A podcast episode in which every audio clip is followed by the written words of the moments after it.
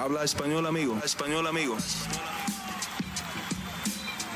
Damas y caballeros, están escuchando Hablemos MMA con Danny Segura. ¿Qué tal amigos? Y bienvenidos al episodio número 80 de Hablemos Live. Y en esta linda mañana, una mañana medio frita en Miami, en el sur de la Florida. Eh, aquí reportándoles en vivo Dani Segura, como siempre, host de este canal, periodista para MMA Junkie en el lado de inglés. Y bueno, eh, de pronto este programa no va a estar tan cargado como el de la semana pasada, que men, hubo bastante que hablar, como lo había dicho, el episodio 79 por ahora queda en la historia de Hablemos Live como el episodio más cargado, más loquillo de este programa. Pero aún así tenemos eh, peleas que pasaron el fin de semana pasado con un Fight Night. Igualmente hubo unas, unas peleas de boxeo, más o menos, si quieren hablar de eso. Pero eh, hubo harto interés alrededor de esa cartelera. No creé ningún tipo de contenido alrededor de esas peleas porque no me interesan. Pero yo sé que eh, viendo los números que generaron los posts sobre esas peleas de Dylan Danes, KSI, Logan Paul, todo eso, sé que había mucho interés por la fanática. Entonces, si quieren, podemos hablar de eso. Igualmente, si no, de todas maneras, tenemos este sábado, este fin de semana, a UFC 294, un pay-per-view muy bueno. Probablemente, probablemente no. Sin duda, uno de los mejores del año. Pueda que hasta sea el mejor. Por ahora, yo creo que UFC 290 de pronto se lleva eso. No sé, tendría que ver el listado de pay-per-views nuevamente, pero eh, este pay-per-view está excelente, muy muy bueno UFC 294 y encima de eso lo que más me gusta y ustedes saben que a mí me encanta esto, es que es un pay-per-view de por día.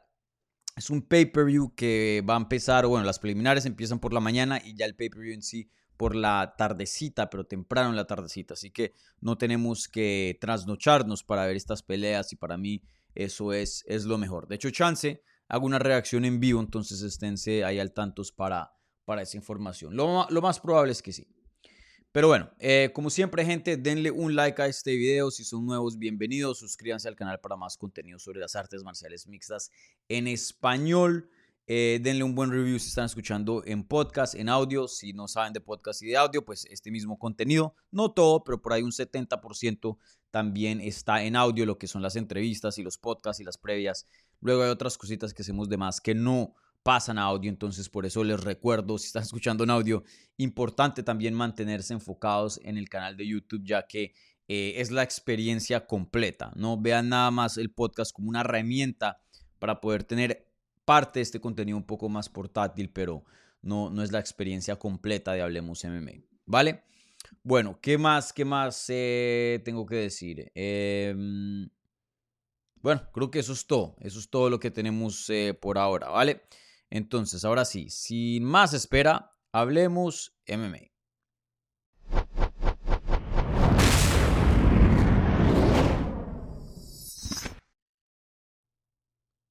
Bien, excelente. Bueno, entonces, eh, déjenme aquí anoto unas cositas. He estado juicioso anotando los tiempos. Em, pero bueno, em, bueno, gente, entonces, eh, antes de empezar a contestar las preguntas, si ustedes ya saben cómo funciona esta dinámica, prácticamente empezaremos con las preguntas de la pestaña de la comunidad, un post que había hecho eh, el día anterior, más o menos unas eh, que 30 horas con anticipación para que ustedes pongan preguntas. Ya después, en la segunda parte de este programa, contestaremos las preguntas que están haciendo en vivo. Entonces, si quieren participar, quieren que su pregunta aparezca aquí en la pantalla, bien puedan y dejen ahí una pregunta en el, sub, en el, en el chat.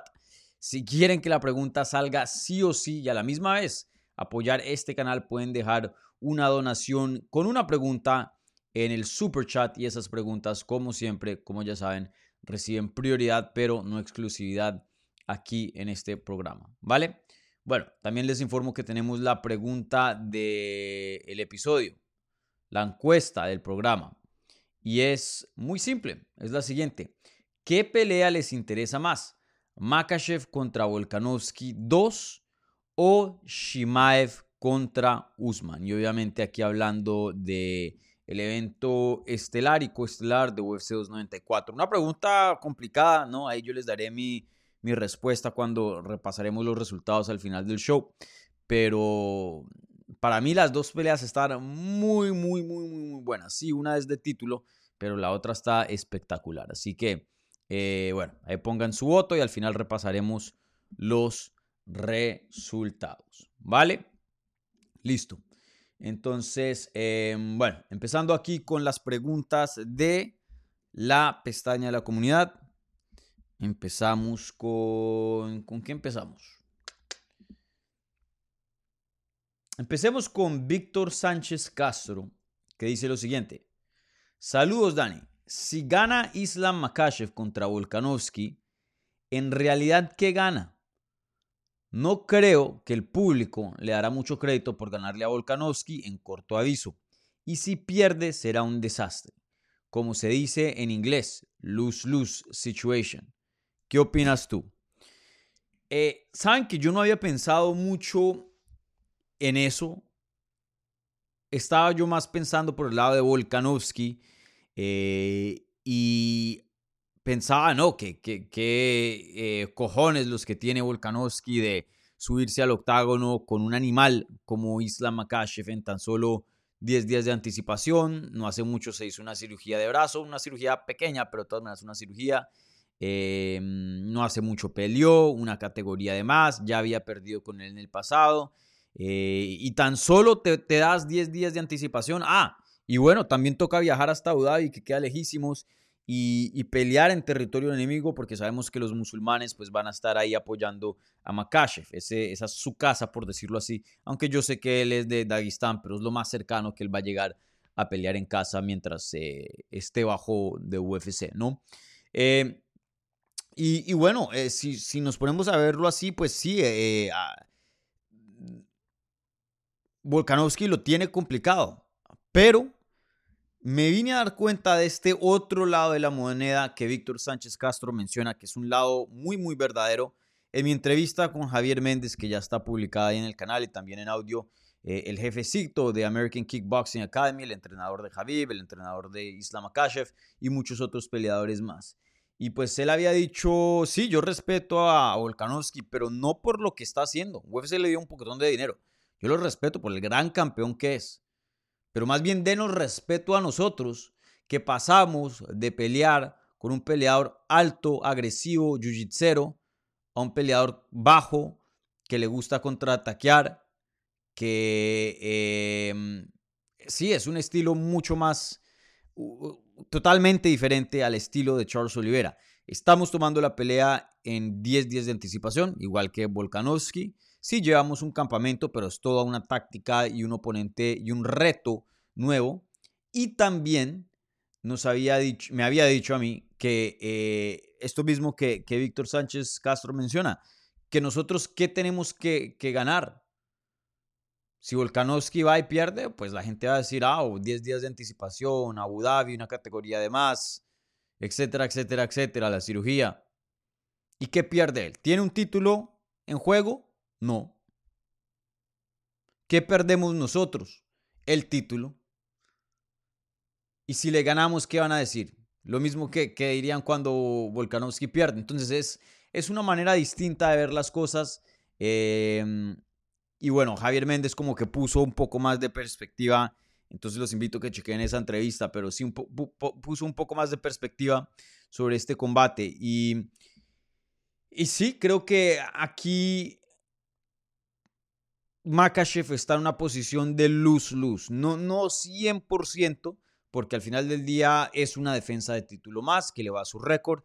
Cierra la rivalidad con Volkanovski, porque no creo que estando 2 eh, y 0 le den otra pelea más a Volkanovski, una tercera pelea contra Makachev. Entonces puede cerrar esa rivalidad.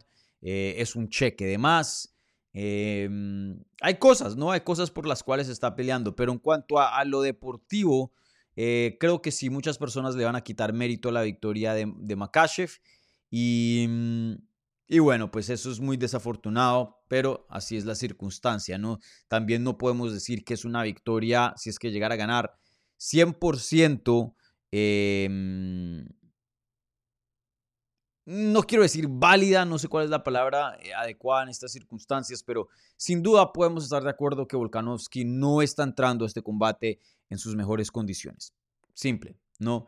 Entonces, eh, sí, eso es algo desafortunado de, esta eh, pelea, pero bueno, lo que se tiene que cerciorar aquí Makachev es que va a entrar y darle durísimo a Volkanovski y si puede finalizarlo, porque Volkanovski nunca lo han finalizado dentro de UFC.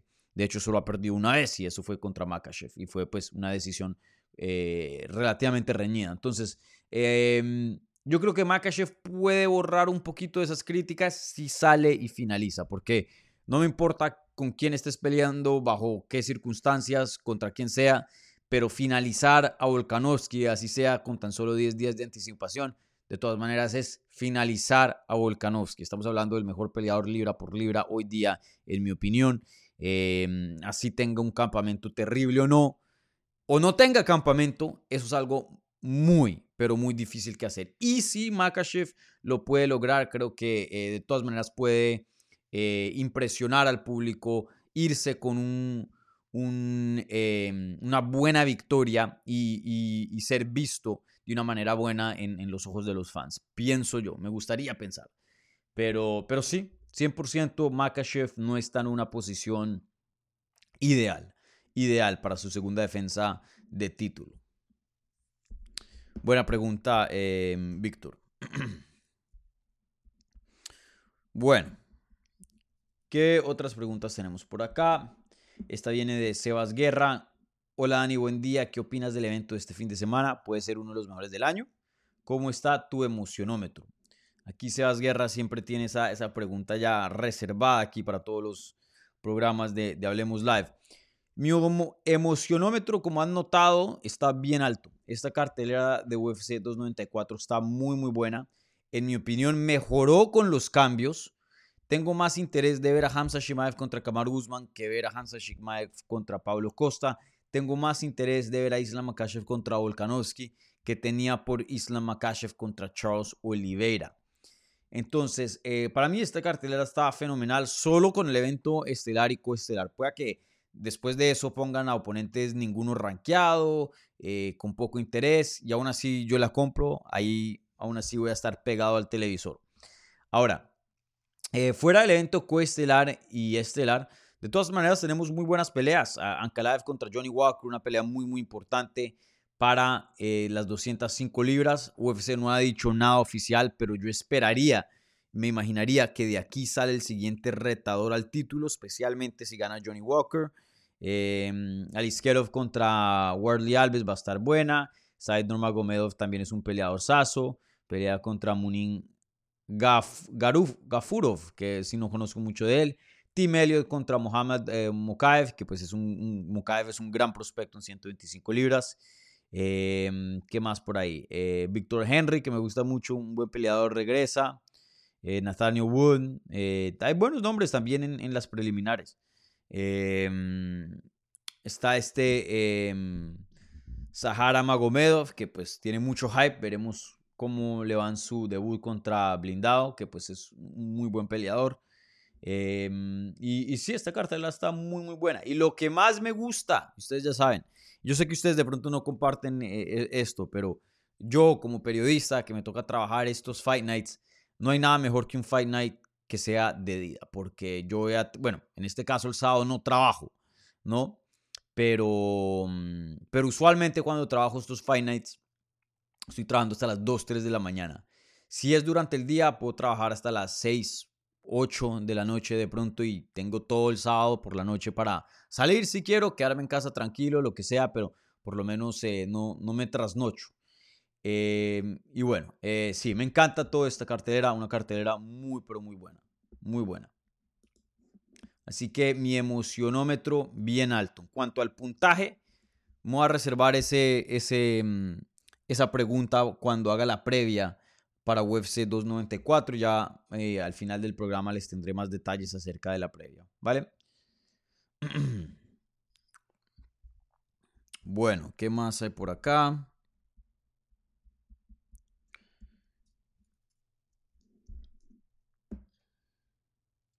Esta siguiente pregunta viene de Infamous AK y dice lo siguiente. Dani, ¿crees que Volkanovski cometió un error al aceptar la pelea? Considerando que si la pierde, las posibilidades de una trilogía son casi imposibles. Eh, sí, bajo unas circunstancias ideales, esta pelea hubiera sido mejor vista eh, con Makachev completando varias defensas de título, con Volkanovski completando varias defensas de título, y ya cuando hayan nuevamente establecido algún tipo de, de normalidad en la división y hayan limpiado la casita un poquito y sacado uno que otro contendiente ahí, nuevamente que hicieran esa pelea. Y bueno, si llegara a perder Volkanovski, pues se cerraba la rivalidad. Si llegaba a ganar Volkanovski, pues se abría las puertas para una trilogía muy, muy buena, muy, muy interesante, porque esa, pelea, esa primera pelea fue espectacular y se sintió especial, se sintió histórica mientras estábamos viendo ese combate, no sé cómo se sintieron ustedes, pero se sentía que estábamos viendo historias, sentíamos que estábamos viendo probablemente el comienzo de algo grande. Entonces, em, bajo esas circunstancias hubiera sido ideal ver la revancha para ver qué arrojaba el futuro, ¿no? Eh, con el resultado que sea. Pero bueno, las cosas se dan así, así es el mundo de las artes marciales mixtas, un mundo caótico, loco, donde las cosas pueden cambiar en un abrir y cerrar de ojos. Em, y para, mm, para Volkanovski, Veremos si es un error o no, solo el tiempo lo dirá, claro. Pero, pero yo creo que sí es un buen riesgo, porque si vemos qué es lo que tiene que ganar, es mucho. Uno, estoy seguro que le están pagando bastante dinero solo por tomar esta pelea bajo estas circunstancias para salvar el pay-per-view, por decirlo así. Em, dos, yo ya lo he mencionado, eh, soy uno de los pocos periodistas que lo menciona. No sé por qué, pero Volkanovski tiene 35 años de edad. No le queda mucho tiempo en este deporte. Sí que es un peleador sazo, sí que hoy día está en su prime, sí que eh, estoy seguro que va a mantenerse en su prime por un poquito más de tiempo. No es un 35 común y corriente, pero de todas maneras 35 es 35. Ya ahorita, em, eh, o sea, no me imagino que va a estar en su prime en dos años, ya a los 37, ya casi llegando, acercándose a los 40.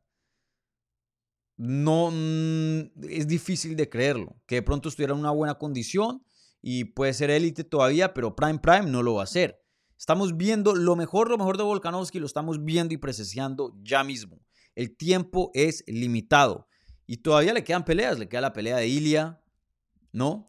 Entonces, yo creo que él está reconociendo aquí que el prime es corto, no solo de sus habilidades deportivas, pero también su prime como estrella.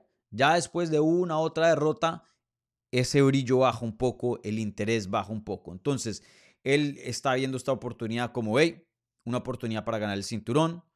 Estoy en relativamente buena forma. No tengo que dar un corte de peso drástico porque no es 145, sino 155 ya ha hecho un campamento, no es que está tomando un nuevo reto, esta no es la primera vez que pelea con Makachev, la segunda, ya hicieron un campamento previo a principios de este año contra Makachev y sí perdió la pelea, pero fue muy muy cerca. Muchas de esas cosas de las que trabajaron en el campamento para UFC 284 funcionaron, porque la pelea fue reñida y de hecho hay un sector de la fanaticada que piensa que eh, Volkanovski ganó. Entonces, escoger muchas de las cosas que ya hizo, entrenarlas nuevamente, hacer uno que otro ajuste y tirar los dados nuevamente. Así que si nos ponemos a ver el riesgo de Volkanovski, si es un riesgo grande, porque si pierde y queda 0 y 2, no creo que le venga esa trilogía. No le va a venir, punto. Pero eh, es un riesgo bien calculado, porque lo que hay que ganar es mucho. Un cinturón, decir, yo le gané a Makachev y le di su primera, bueno, eh, primera derrota no, él ha perdido, perdió contra Adriano Martins hace mucho tiempo. Pero bueno, darle su primera derrota en recientes tiempos, volverme doble campeón, abrir el libro de posibilidades, pero infinito, encabezar otro pay-per-view, ganar puntos de, pay-per-view y, meterse un poco de dinero en los bolsillos. Me pagaron de más por tomarla en corto aviso. Hay, hay mucho que Volkanovski aquí eh, tiene, tiene que ganar. Y si pierde, no es por crearle una excusa, pero puede decir eso. Y eso era lo que me decía Javier Méndez, 10 días de anticipación, eh, una categoría de más, Abu Dhabi, territorio enemigo. Creo que esa derrota no se vería tan mal, especialmente si le da una pelea reñida a Makachev como le dio en la primera. Entonces, para Volkanovski, creo que no son circunstancias ideales, pero no son malas circunstancias. Aquí él tiene una oportunidad muy, pero muy grande, muy, pero muy buena. Y, bueno, imagínense si Ilia Topuria es un excelente peleador, y yo lo he dicho anteriormente eh, en otros programas y en este, para mí Ilia Topuria tiene un buen chance de derrotar a Volkanovski. Ahora, yo sigo teniendo a Volkanovski como favorito, no me malinterpreten, pero mm, Ilia Topuria pueda que sea el contendiente con la esperanza más grande en las 155, 145 libras, perdón, para derrotar a Volkanovski. Entonces, si Volkanovski llegara a perder esa pelea contra Ilia por esperar a la de Makachev, la de Makachev no le va a venir tendría que subirse a 155 y probablemente pelear con un peleador top ahí para que le dieran un chance al título. Y aún así hay una fila. Por ahí está Justin Gage esperando. Entonces, eh, creo que esa es la mejor oportunidad. Y bueno, como Alexa Grasso nos, nos dijo aquí en una entrevista, y creo que ese, ese es un consejo universal. Aquí ya estamos añadiendo reglas universales en el canal. La primera, nunca apuestes contra John Jones. La segunda, dicha por Alexa Grasso aquí en el canal. Si te llega una pelea de título, no puedes decir que no. Punto. Porque no vienen a menudo, son muy pocas. Mañana, el día de mañana, te puedes lesionar en, en un entrenamiento y nunca ser el mismo y nunca volver a pelear. Si te llega una pelea de campeonato, no puedes decir que no. Son pocas las oportunidades toca aprovecharlas. Entonces, eh, eso es lo que está haciendo Volkanovski. Entonces, eh, no creo que es un error, no creo que es un error. Es un riesgo, pero un riesgo bien, bien calculado, en mi opinión. Bueno, ¿qué más tenemos por acá de preguntas?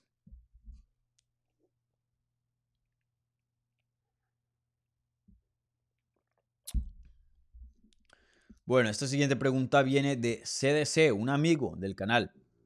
Muy buena pregunta. Y él dice lo siguiente. Hola Dani, ¿qué te parece Usman y Shimaev? Se están jugando ser los próximos retadores retadores título. Dos luchadores cuyas mayores victorias han sido en 170 libras y sin experiencia top en 185 libras. Se juegan pasar a ser retadores en su nueva categoría y se saltan la fila. ¿Lo ves lógico desde un punto de vista deportivo? No, no lo veo lógico. Em, aquí el contendiente número uno es Dricus Duplessis. Le ganó a Robert Whitaker, algo que pocos han podido hacer fuera del campeón Israel Azaña. Si le ganas a Robert Whitaker, no importa si tengas una larguísima racha de derrotas, para mí si le ganas a Robert Whitaker, pelea de título inmediata. ¿No? Y le añades que ya tenía cinco victorias consecutivas, varias finalizaciones sobre gente top. Para mí, fácil, clarito está que Dricus Duplessis es el contendiente número uno eh, en la división. Pero sabemos que UFC, Dana White, no le gustó mucho que Duplessis no aceptara la pelea con Adazaña para UFC 293 y no le garantizó que su siguiente pelea sea por el título, aunque Dricus Duplessis pensaba que sí. Pues bueno, aquí tiene la prueba Dricus Duplessis. No va a ser el siguiente al título porque el ganador entre Hamza Shimaev y Kamaru Usman va a ser el siguiente retador. ¿Es justo? No, pero como conocemos, Así opera esta organización. Esta organización eh, no es una tabla así como vemos en el fútbol, que si haces esto y esto, equivale a esto, y no importa si tienes 20 eh, millones de seguidores, si eres uno de los equipos más grandes del país, o si acabaste de venir de segunda, los puntos son los puntos y dictan lo que van a pasar. Así no funciona UFC. Ellos, claro, se basan por lo deportivo, pero también buscan eh, hacer dinero, también buscan poner peleas entretenidas, eh, peleas que les convenga, que les convenga el calendario, que les convenga algún tipo de mercado, por ejemplo, en este caso Abu Dhabi, pues vemos muchos peleadores musulmanes peleando acá. Em, sabemos que no, no, no es 100%, no se guían 100% por lo deportivo. Entonces sí, no me parece justo deportivamente hablando, pero de todas maneras no creo que es lo peor del mundo. Usman es un campeón de, ex campeón de 170 libras, no hace mucho era considerado el mejor libra por libra por muchos. Eh, Shimaev es todo un monstruo, está invicto, si le gana un ex campeón como eh, Kamaru Usman, que em, es todo un crack, es difícil decir que no se merece una pelea de campeonato. Y recuerden, podemos estar en una circunstancia donde hay varias personas que se merecen una pelea de campeonato. Eh, de pronto unas más que otras, en el caso de, de, de Duplessis, pero, pero no creo que el, que el ganador de acá sería alguien que no se merece una pelea de campeonato. Y, francamente, si Shimaev especialmente gana, yo le daría un buen chance. De hecho, yo lo tendría como favorito para derrotar a Sean Strickland. Entonces, se merece, o sea, en cuanto a lo deportivo en, en ese aspecto, eh, es un contendiente digno, porque claramente entraría como favorito, en mi opinión. Y si Usman le llega a ganar a Shimaev, Usman ya tiene una victoria sobre Sean Strickland. Yo de pronto tendría a Strickland como favorito, dependiendo cómo se vea Usman, obviamente, contra Shimaev, para que se vea como un monstruo y cambie de opinión. Pero eh, también sería un oponente digno, un oponente que tiene con qué para darle al campeón y es más, hasta ganarle. Entonces, eh, vuelvo y lo digo, no me malinterpreten, no es que yo esté a favor de esto, pero también no lo odio. Para mí, el siguiente sí o sí debería ser Duplasí. Pero bueno, Duplasí tomó sus decisiones, sabemos cómo se comporta esta compañía, ahora va a sufrir las consecuencias. Eh, Chimaev contra Pablo Costa no estaba designada como para contendiente número uno, pero al cambiar de oponente y Kamaru Usman subir de división y tomar esta pelea en corto aviso, le dan un poquito de más por agradecerle y pues Shimaev eh, se está beneficiando de eso. Entonces, así es el deporte, gente. Así es el deporte. Y bueno, yo me puedo sentar aquí al frente de este micrófono, quejarme, decir esto, lo otro, no va a cambiar nada. Así son las cosas y toca operar bajo cómo las cosas funcionan y, y ya. Bueno, otra pregunta más y con esto cerramos las preguntas de la pestaña de la comunidad. Esta pregunta también viene de CDC que pregunta lo siguiente. Dani, ¿crees que Easy volverá de su etapa de descanso o crees que será final, perdón, o crees que será finalmente un retiro definitivo? Tiene dinero, fama, victorias importantes y ya no es joven. Quizás no vuelva. ¿Qué opinas? Bueno, eh, para los que no saben, Israel Azaña em, tuvo una entrevista con, creo que fue un, una emisora de, radio y por ejemplo, hago aquí un paréntesis para la gente que, porque mucha gente me critica cuando hablo de la edad de Volkanovski. Aquí estamos hablando de un posible retiro de Adazaña y Adazaña es más joven que Volkanovski, un año más joven, más de un año. 35 es 35, gente. Pero bueno, en fin, cierro paréntesis. Adazaña eh, estuvo en un podcast, bueno, en una emisora de radio, eh, creo que fue allá en Nueva Zelanda, y, le preguntaron acerca de, su regreso. Él no había dicho mucho, sé que tuvo una entrevista en su canal, pero por ser de su canal, pues obviamente no había un periodista ahí presionándolo e intentar conseguir ciertas respuestas, sino fue muy acomodado a, al mensaje que quería emitir y, no, bueno, y está bien, no lo estoy culpando, eh, es el canal de él, él tiene la libertad de decir lo que quiera y transmitir el mensaje que quiera, pero simplemente mencionándoles para recordarles por qué es importante el periodismo, aún así en los deportes, algo de pronto tan, tan bobo, ¿no? Si lo comparamos con, eh, no sé, el, reportaje o el periodismo político, otras cosas que obviamente transcienden mucho más y tienen más consecuencias. Pero bueno, en fin, eh, había hablado con esta emisora que se llama The Rock y había dicho lo siguiente. Ahora voy a tomarme tiempo para para mí mismo. Y no voy a pelear por un largo tiempo. Definitivamente no me voy a retirar porque yo me conozco y yo no me voy a ir así. Yo me conozco. Pero si me retirara, está bien. No tengo que comprobar nada más. Pero yo sé lo que puedo hacer y sé con ciertos cambios al estilo de, mm, al estilo de mi vida, sé, qué cambios puede tener eh, en mi cuerpo y cómo me puedo adaptar para donde quiero, para donde necesito estar. Voy a tomar tiempo para sanar y ustedes no me van a ver pelear por un largo tiempo. Veremos si se retira o no. Dejó la puerta abierta eh, diciendo que se retira todo bien, que está en paz, pero sí está asegurando que viene un regreso, ¿no? Dijo definitely, que promete mucho. Entonces, no creo que Israel Adesanya se va a retirar. Creo que sí se va a tomar un, un tiempo, un descanso, porque es un peleador muy, muy activo, un campeón muy, muy activo. Creo que fueron como cuatro peleas en 14 meses, que eso es muchísimo para un campeón, eh, de los campeones más activos de UFC. Em, de hecho, en algún punto creo que por las estadísticas llegó a ser el más activo. Y, bueno, creo que eh, su cuerpo lo necesita. Claramente no va a ser el siguiente al título. Ya designaron una pelea esta del evento coestelar eh, para la eliminatoria al título.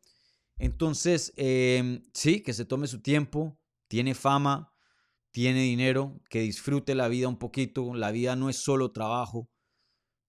No es súper viejo, 34. Él puede tomarse seis meses hasta un año y puede regresar y todavía ser un peleador que, que pueda llegar a ser campeón, pienso yo.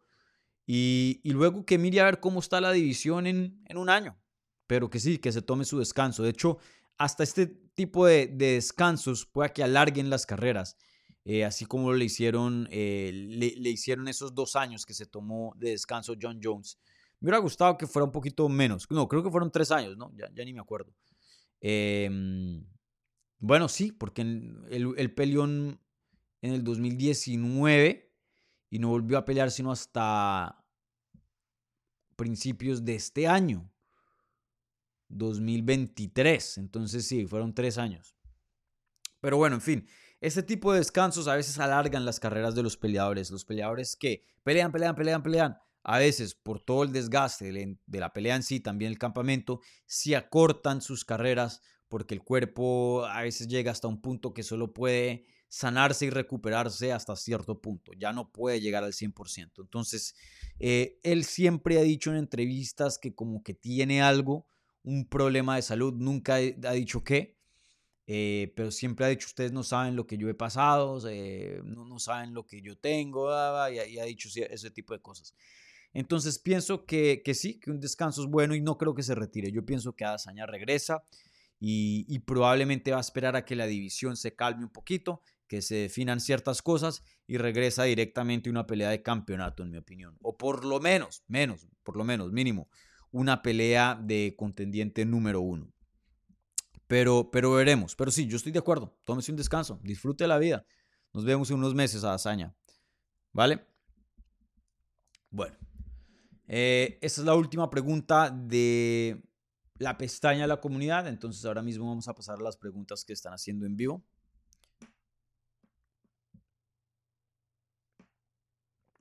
Como siempre, gente, un like a este video suscríbanse si son nuevos, compartan este video, compartan este canal. Es la mejor manera de crecer por ustedes. Entonces, eh, siempre aprecio si, si, comparten esto, no sé si tengan un, grupo de WhatsApp o de Instagram de, de, MMA con amigos, compartan este contenido para que siga creciendo y, y bueno, yo siempre les he prometido y les he cumplido. Mientras crezca este canal, mientras más crezca este canal, más y mejores cosas vendrán. Entonces, eh, por favor, gente, el apoyo de ustedes es súper, súper importante, sumamente importante. ¿Vale? También les recuerdo a la gente que están viendo en vivo, tenemos la pregunta de la transmisión, la pregunta del episodio, que es bien simple. ¿Qué pelea les interesa más? Makachev contra Volkanovski 2 o Shimaev contra Usman. Pueden ir a votar y al final vamos a estar repasando los resultados. ¿Vale? Les recuerdo, eh, ahora mismo voy a contestar preguntas del live chat. Si tienen alguna pregunta, pónganla ya, yo se las contesto. Eh, y como siempre, las preguntas que vengan con un apoyo al canal vía el super chat siempre reciben prioridad, pero no exclusividad. ¿Va? Bueno, y démosle un saludo aquí a, a los amigos de Hablemos MMA, a los miembros de Hablemos MMA. También pueden explorar las membresías si, si les interesa. Una mejor manera de consumir este mismo contenido, ¿vale? Entonces, por aquí está CDC presente de España. CDC dice saludos desde España. Bueno, saludos CDC.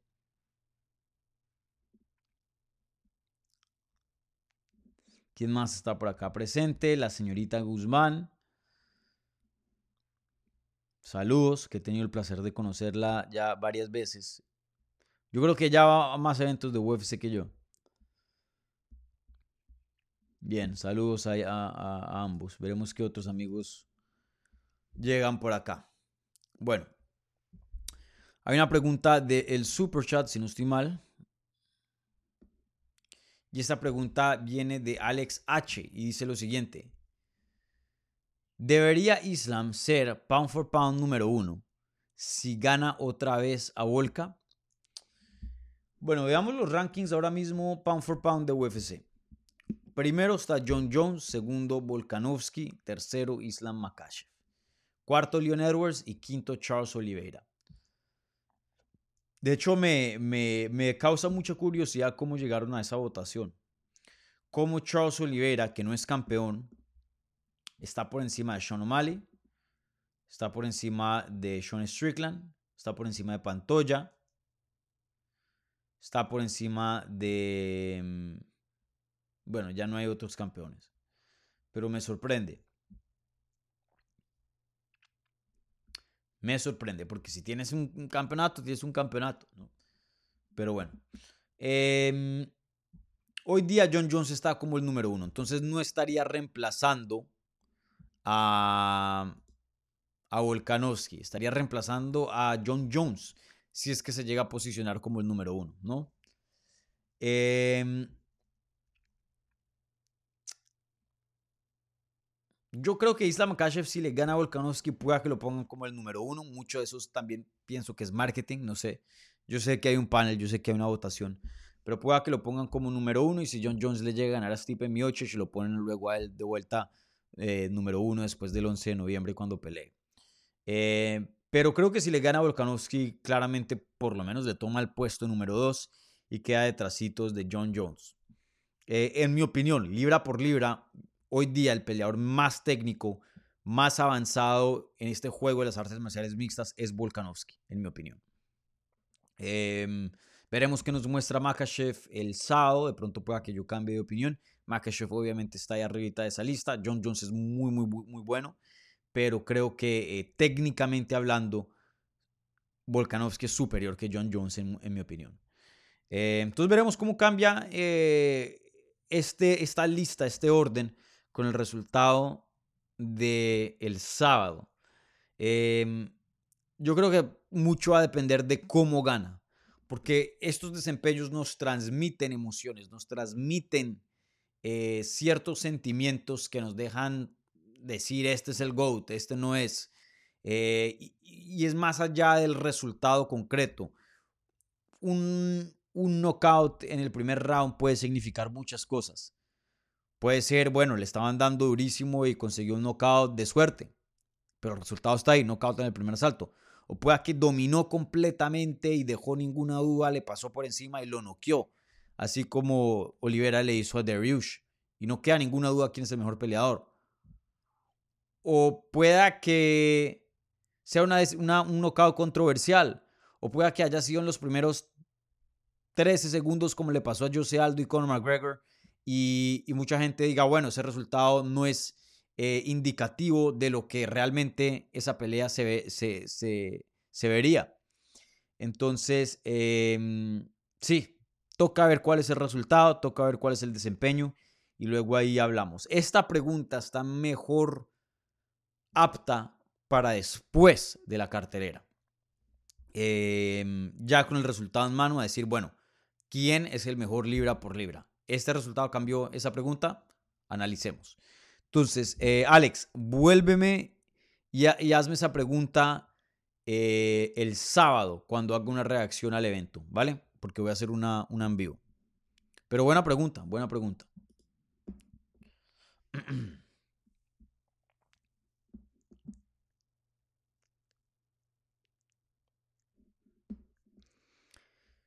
Bueno, esta siguiente pregunta viene de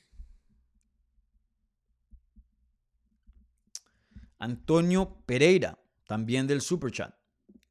Y dice, buen día, ¿ves a Usman dando un knockout a Shimaev? No, pero imposible no creo que sea. Imposible no creo que sea. Em, Usman generalmente no es un peleador que finaliza. Generalmente. Sí, yo sé que tiene finalizaciones. Obviamente la de Jorge Masvidal, ¿cómo nos podemos olvidar de, ese derechazo? Eh, también finalizó a, Gilbert Duriño Burns. Eh, también finalizó a Colby Covington. Pero por lo general son decisiones. veamos sus últimas peleas, las más recientes. Fuera de las dos derrotas contra Leon, ¿no? O bueno, esas cuentas, ¿no? Peleó contra Leon, decisión. Peleó contra León la primera vez, lo noquearon, fue a él. No consiguió finalización, es el punto. Peleó contra Colby Covington, decisión. Jorge Masvidal, finalización. Gilbert Burns, finalización. Jorge Masvidal, nuevamente, decisión. Colby Covington, finalización. Taron Woodley, decisión. Rafael Dos Anjos, decisión. Damian Maia, decisión. Imo Weber Mick, decisión. Luego Sergio Moraes, knockout. Luego Sean Strickland, decisión. Warley Alves, decisión. Eh, Alexander Yakovlev, decisión. Leon Edwards, decisión. Eh, Jader Hassan, eh, sumisión. Ya, y ahí se acaban las peleas de UFC, ¿no? Ya antes de eso, pues, promociones regionales. Entonces, de 23 combates, o bueno, de 20 victorias que ha tenido, 9 han sido por nocaut, una por sumisión y 10 por decisión. Ahora, muchas de esas finalizaciones también fueron contra oponentes no muy buenos, como un Sergio Moraes. Em, pero, pero bueno, el punto es, Usman claro que puede finalizar, pero él no es un finalizador como Pereira, no, no es considerado una persona que, que finaliza con frecuencia. Ahora, si fuera contra otro tipo de oponente, yo diría que hasta le daría un mejor chance. Pero Shimaev ya de por sí es difícil derrotarlo y va a ser aún más difícil finalizarlo. Yo creo que Usman puede ganar una decisión, no creo que es lo más probable, pero creo que de lo más probable que él tenga para ganar va a ser una decisión. Eh, después un knockout y después una sumisión por último. Yo creo que una sumisión es casi que imposible.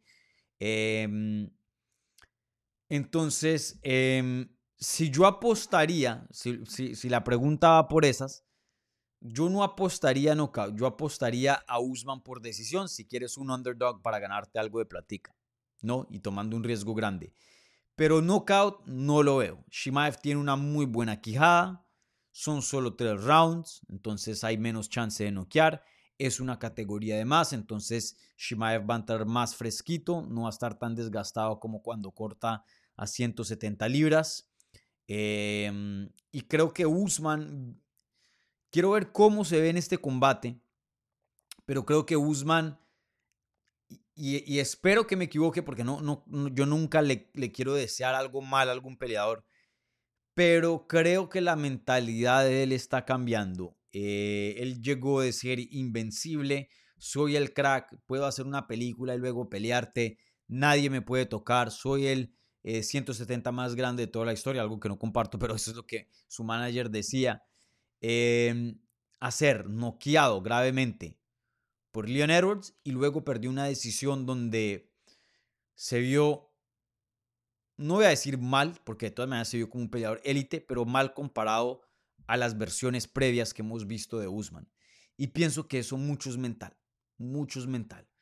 Entonces, enfrentándote una categoría de más con un monstruo como Shimaev, veremos cómo, cómo reacciona Usman mentalmente en ese combate. Yo pienso que no, no va a ser bueno, pero pueda que me equivoque. Entonces, em, no creo que Usman por knockout sea un, resultado muy probable. Si algo, si algo, de pronto una decisión. Pero knockout no lo veo, no lo veo. Pero bueno, pueda que me equivoque. Bye, digo esto ya varios minuticos hablando de esto y pueda que, que me equivoque y sea el mejor knockout del año, quién sabe. Este deporte es loco, gente, claro que puede pasar, pero no, no creo que sea muy probable. Bueno, Y gracias Antonio y gracias también a, a Alex por las preguntas del super chat.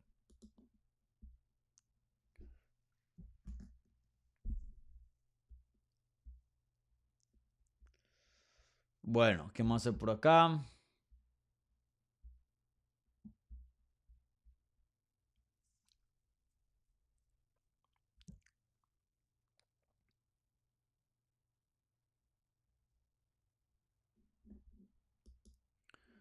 Adán Torres eh, pregunta lo siguiente. Buen día, Dani. Para ti, ¿qué crees que sea lo que le sigue para Ilia Topuria? Escuché que UFC España está cerca de ser un hecho contra Max Holloway. Bueno, yo, yo no tengo ninguna información acerca de eso. Yo no he escuchado eso. Em, lo que había escuchado de Ilia previo a que Volkanovski peleara contra o tomara esta pelea contra Makachev es que probablemente iban a pelear a principios del año en Toronto, en Canadá, eh, no en España. Que UFC tiene España en la mira y que si se acomodan ciertas cosas puedan irse por allá a tener un evento, posible, pero que haya algo cerca a ser, que ya están viendo arenas, que ya están, está que se pacta un UFC España, eso no, no lo he escuchado, por lo menos yo. No sé si otras personas manejan otra información, pero yo en lo personal no les puedo confirmar eso. Em, ahora, no sé qué tanto haya cambiado la situación ahora con Volkanovski, tomando esa pelea con Makachev. Volkanovski eh, le dijo a Mark Ramondi de ESPN que él no tiene ninguna, ningún problema pelear nuevamente a comienzos del año contra Ilia Topuria, a pesar de tomar esta pelea contra Makachev. Eh, le habían dicho enero y él dijo, sí, claro, yo puedo estar listo para enero. Tres meses, tranquilo, pescado. Eh, veremos si eso es verdad o no, porque pueda que salga ileso y pueda que sí se pueda dar, o pueda que le den una paliza y salga bien, bien em, magullido y, no pueda pelear en una fecha tan cercana. Eh, yo creo que lo que está pasando acá es que UFC va a esperar a ver qué pasa con Volkanovski. Va a esperar a ver. Porque pueda que eso cambie si hacen esa pelea con Ilya Topuria o no. Porque si gana Volkanovski, pueda que haya un chance de que quieran hacer una trilogía inmediata. Quién sabe. Pero, pero sí, yo creo que van a ver qué pasa con Volkanovski. Si gana o no. Qué tan saludable queda después del, combate. Y luego ahí planean, se sientan y, ver qué, qué, van a hacer con, con Ilya Topuria. Eh, en caso de que hagan, Volkanovski gana y, y, gane y decidan hacer una trilogía, o Volkanovski salga lesionado, creo que Holloway es una buena opción para Ilia Topuria. Si quieren mantener a Ilia Topuria activo, ustedes ya saben cómo me siento al respecto de eso. Ya hablé de eso bastante en el episodio pasado acerca del futuro de Topuria, que no me gustaría que tomara otra pelea, que se reserve y pelee con el campeón su siguiente pelea. Eh, ya merece una pelea de campeonato, es el oponente o el contendiente claro para el título. Eh, no hay nada más que hacer. Tomar la pelea contra Holloway es un riesgo innecesario, en mi opinión. Pero bueno, sabemos que estos peleadores se ganan su dinero y eh, pues pagan sus biles, pagan su estilo de vida peleando.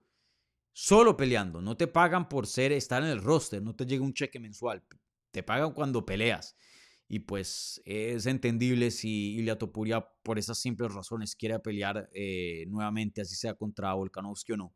Entonces, bueno, también es entendible por ese aspecto, ¿no? Ya cada quien decide cómo manejar su carrera. Pero en mi opinión, por lo deportivo, me gustaría que, que reserven ahí a Ilya Topuria para, para Volkanovski eh, en esa defensa cuando sea que venga.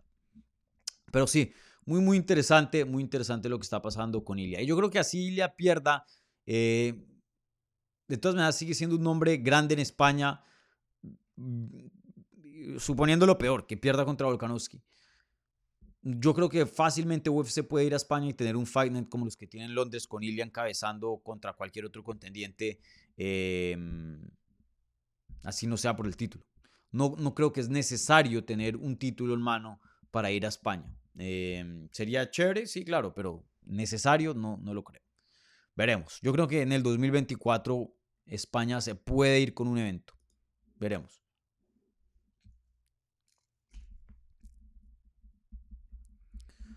Bueno, ¿qué más tenemos por acá? Ya nos estamos acercando a la hora.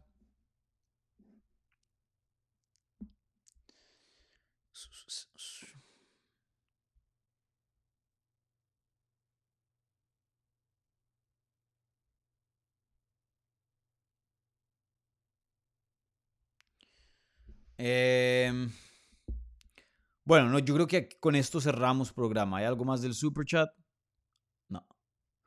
Vale, con esto cerramos programa porque tengo, tengo unos quehaceres ahora con, con el trabajo, con MM Junkie. Entonces, bueno, vamos a cerrar la encuesta. Repasemos rápidamente los resultados de la encuesta y luego ya pasamos a, a anuncios. Antes de cerrar el programa, les tengo anuncios acerca de la programación que se viene esta semana, ya que es una semana muy importante. Pero bueno, eh, finalizamos aquí la encuesta. Hubo 157 votos. Y la pregunta era, ¿qué pelea les interesa más? ¿Makachev contra Volkanovski 2 o Shimaev contra Usman? Bien simple. El 58% de ustedes dijeron Makachev contra Volkanovski 2. El 41% dijo Shimaev contra Usman muy, muy reñido, casi miti miti, un poquito más a favor de, de Makachev contra Volkanovski. Em, la de Makachev contra Volkanovski me fascina, me encanta, me encanta, me encanta, me encanta, pero no sé, algo de, de Shimaev contra Usman me, llama la atención un poco más. No, no, sé qué exactamente es eso, pero em, no sé, las incógnitas de cómo se va a ver Usman en 185 libras la incógnita de quién va a ser el siguiente para Sean Strickland, la incógnita de cómo se va a ver Shimaev de regreso también a 185, cuál es el potencial de Shimaev. Para mí Shimaev ya es una estrella, pero tiene un potencial para ser el triple de lo que es hoy día. Shimaev tiene el potencial para ser un Conor De pronto no Conor, Conor es su propia cosa. Pero em, para ser del nivel de un Jorge Masvidal, de un Nate Díaz, eh, o sea, estar ahí pisándole los talones a Conor McGregor en cuanto a nivel de estrella, yo creo que Shimaev tiene ese potencial. Por ahora no está ahí, por ahora es un peleador muy popular dentro de UFC, pero no es súper estrella, no lo es. Eh, yo creo que este hombre fácilmente a futuro puede estar encabezando pay-per-views y ser la estrella más grande del deporte en unos años, ya cuando Conor se retire. Em, tengo mucho interés en ver esta pelea. Entonces, eh, yo creo que votaría por Shimaev contra Usman, pero las dos muy buenas. Están ahí empatadas. Están ahí empatadas. Pero sí, muy buena pregunta esa, ¿no? Porque sí es, está complicada. Bueno, gente, un par de anuncios. Em, ya ahora cerrando aquí la pregunta de, de la transmisión. Un par de anuncios antes de cerrar. El primero, tenemos dos entrevistas nuevas en el canal. Entrevistas con Jonathan Muñoz, que peleó el fin de semana pasado en UFC Vegas 81. Consiguió un knockout técnico eh, contra Adrián Llanes usando patadas. Él es la segunda persona eh, y comparte ese puesto con Edson Barbosa de ser eh, de, los dos peleadores que han finalizado un combate con patadas a las piernas. Em, vean esa entrevista, muy muy buena. Hablamos de, la victoria, qué es lo que le sigue. Hablamos de Chito Vera contra Sean O'Malley. Mejor dicho, muchas cositas. Entonces vayan y la chequen. Y bueno, y en cuanto a viendo hacia adelante, también entrevista, entrevisté a Javier Méndez, que es el coach, el entrenador de Islam Makashev, el coach principal. Lo tuvimos por aquí en el canal, él, siempre ha sido un gran amigo aquí, eh, nos ha estado dando entrevistas ya por bastante tiempo. Y, bueno, hablamos de UFC 294, del cambio tan brusco que tuvo de Oliveira contra Volkanovski, eh, de Habib, hablamos de la venta de Bellator también, eh, muchas cosas. Entonces, em, Vayan, dije Jonathan Muñoz, Jonathan Martínez, ahí creo que alguien me está corrigiendo en el chat, qué pena. Em, entonces vayan y chequen la entrevista con Javier Méndez, muy buena, siempre me encanta hablar con, con Javi, es todo un crack, entonces vayan y la chequen, ya disponible en, en audio, igualmente como lo mencioné en el canal. Em, y bueno, en cuanto a entrevistas, no, no, les tengo más entrevistas esta semana, pero les voy a tener unos videitos del día de medios. Igualmente, eh, el el viernes por la mañana, a las 9 de la mañana, o sea, esta misma hora, eh, estaré haciendo una previa para UFC 294. El invitado va a ser Jorge Ebro, aquí el, gran amigo eh, que pues ustedes saben, él, siempre ha sido uno, un, crack y, siempre lo ha tenido por acá, entonces nos va a visitar nuevamente y vamos a estar hablando de UFC 294. Va a ser de 9 de la mañana a 10 de la mañana hora este. Y el sábado, después del evento, más o menos a las 4 de la tarde, les voy a tener una reacción en vivo de UFC 294. Obviamente tenemos que jugar un poquito con el tiempo, dependiendo de a qué hora se acaben las peleas, pero apenas se acabe la última pelea, voy a estar en vivo hablando de la cartelera, ¿vale? Bueno, gente, entonces eh, con eso cierro el programa. Muchas gracias por su apoyo. No se les olvide dejar un like, ayuda muchísimo. Un buen review en podcast. Si están escuchando en audio, si son nuevos, suscríbanse. Bienvenidos. Compartan este contenido. Y, bueno, atentos ahí a la previa con Jorge Ebro, a los clips del día de medios y luego a la reacción de UFC 294. ¿Vale? Un abrazo gigante y nos vemos en tan solo unos días. ¿Vale? Chao.